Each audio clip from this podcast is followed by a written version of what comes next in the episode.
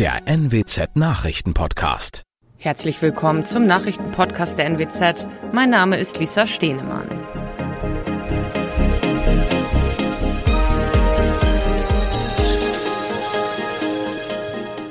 Und das sind unsere regionalen Nachrichten. Zwei Menschen sterben bei Flugzeugabsturz in Mariensiel. Ermittlungen in Wena, Frau stirbt vermutlich an Kohlenmonoxidvergiftung. Und 850 Schweine ihrem Schicksal überlassen, Strafbefehl gegen ehemaligen Garreler Landwirt beantragt. Bei einem Flugzeugabsturz in Mariensiel im Kreis Friesland sind am Montagmittag zwei Menschen ums Leben gekommen. Die beiden Personen waren nach Polizeiangaben in einem Ultraleichtflugzeug zu einem Ausflug unterwegs und mussten aufgrund eines technischen Problems zur Startbahn des Jade-Weser Airports in Mariensiel zurückkehren. Dabei stürzte das Flugzeug aus bislang unbekannter Ursache ab. Möglicherweise, so die Polizei, sei der Absturz auf einen Strömungsabriss zurückzuführen. Bei einer Pressekonferenz der Polizei am Unfallort hieß es am Nachmittag, dass das Flugzeug aus etwa 60 Metern Höhe ungebremst zu Boden gestürzt sei. Eine der beiden Insassen wurde dabei herausgeschleudert. Beide Opfer seien den Angaben zufolge sofort tot gewesen. Die Ermittlungen dauern weiter an. Nach dem Auffinden einer toten Frau in einem Haus in Wena im Kreis Leer ermittelt die Polizei, ob sie an einer Kohlenmonoxidvergiftung gestorben ist. Die 65-Jährige wurde am Sonntagabend von einem Angehörigen aufgefunden. Er hatte sich Sorgen gemacht, weil sie nicht zu einer Familienfeier erschienen war, berichtet die Polizei am Montagmorgen. Nach derzeitigem Ermittlungsstand geht die Polizei davon aus, dass es durch ein verrutschtes Schutzgitter dazu gekommen sei, dass Vögel in dem Schornstein nisten. Dadurch könnte es zu der Kohlenmonoxidvergiftung gekommen sein. Zwei Angehörige, zwei Beamte und eine Sanitäterin mussten nach dem Einsatz ins Krankenhaus gebracht werden, weil sie unter Übelkeit und Unwohlsein litten. 50 Schweine soll ein ehemaliger Landwirt aus Garrel ihrem Schicksal überlassen haben. Die Schweinekadaver waren im vergangenen Jahr gefunden worden. Deutschlandweit hatte dieser Fall für Aufsehen gesorgt. Jetzt hat die Staatsanwaltschaft Oldenburg gegen den 49-jährigen ehemaligen Garreler, der nun im Landkreis Oldenburg lebt, Strafbefehl beim Amtsgericht Kloppenburg beantragt. Ihm wird vorgeworfen, als verantwortlicher Betreiber zweier Schweinemastanlagen die Kadaver nicht der unmittelbaren Beseitigung zugeführt zu haben, teilte die Staatsanwaltschaft am Montag mit. Der Strafrahmen wegen der Nichtbeseitigung der Tierkadaver sieht laut Staatsanwaltschaft eine Freiheitsstrafe bis zu einem Jahr oder eine Geldstrafe vor. Der Verstoß gegen das Tierschutzgesetz kann ihm hingegen nicht mehr zur Last gelegt werden. Denn diese Fälle verjähren nach fünf Jahren. Noch mehr aktuelle News aus dem Nordwesten finden Sie wie immer auf NWZ Online. Und weitere Nachrichten aus Deutschland und der Welt hören Sie jetzt von unseren Kollegen aus Berlin. Vielen Dank und einen schönen guten Morgen. Ich bin Sabrina Frangos und das sind heute unsere Themen aus Deutschland und der Welt. Bundesregierung geht in Klausur, Scholz verteidigt seinen Kurs und Arbeitsmarktstatistik wird veröffentlicht. Die Bundesregierung geht ja heute und morgen in Klausur und das Kabinett trifft sich also im Gästehaus der Bundesregierung im Schloss Meseberg. Auf der Tagesordnung steht natürlich auch der Ukraine-Krieg.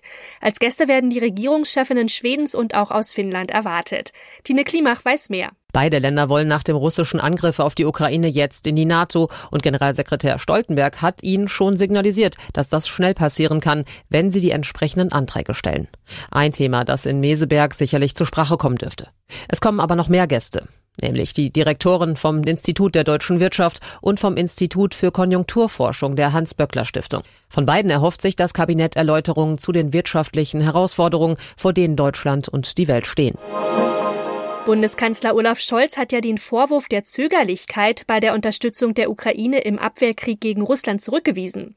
Ich habe immer schnell entschieden, zusammen mit allen anderen, mich mit den Verbündeten abgestimmt. Das sagte er jedenfalls in der ZDF-Sendung Was nun? Tine Klimach mit den Infos aus Berlin. Bundeskanzler Scholz verteidigte seinen Kurs. Die Bundesregierung handle besonnen und mit klarem Verstand, sagte er. Er machte klar, die geleistete finanzielle und militärische Hilfe Deutschlands und anderer Staaten habe dazu beigetragen, dass die ukrainische Armee jetzt so lange durchhalten könne.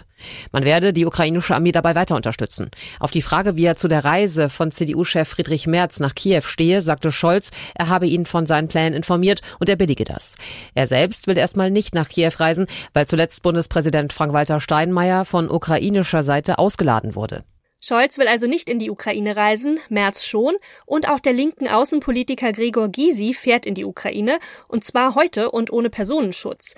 Bis Sonntag wird er dann dort bleiben. Geplant sind Besuche in der Hauptstadt Kiew und der Westukraine.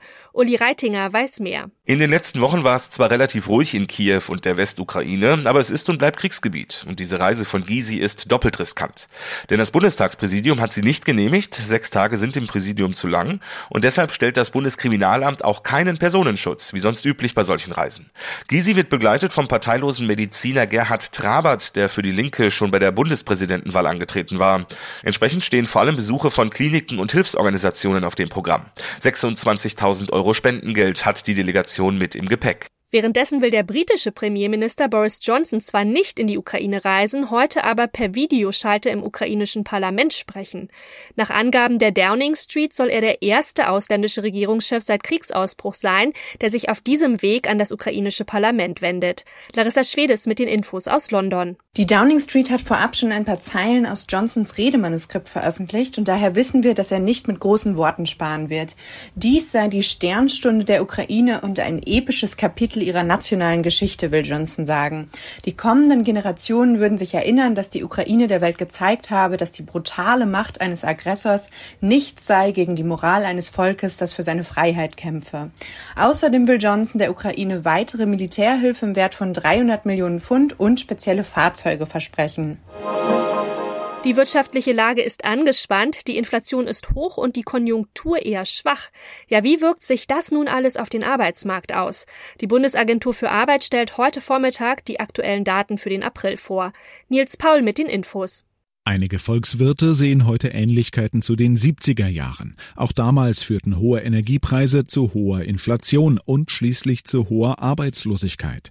Damit rechnet IFO-Präsident Clemens Fußt aber nicht, denn heute herrsche, anders als damals, Fachkräftemangel. Ein Unterschied ist auch, dass in den 70er Jahren sehr, sehr stark die Löhne erhöht wurden. Das sehen wir derzeit noch nicht. Das entlaste auch die Unternehmen. Der Arbeitsmarkt sei derzeit robust, so Fußt. Die Beschäftigten müssen jedoch mit Kaufkraft Verlust rechnen.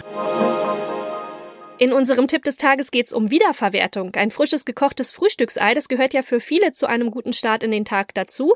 Doch die meisten Menschen, die kippen das Wasser, das zum Eierkochen verwendet wurde, ja einfach weg. Ja, dabei kann man das auch als Wundermittel für Pflanzen benutzen. Johanna Theimann weiß mehr. Also das Eierkochwasser nicht mehr einfach in den Abfluss kippen, sondern künftig in die Blumen oder wie?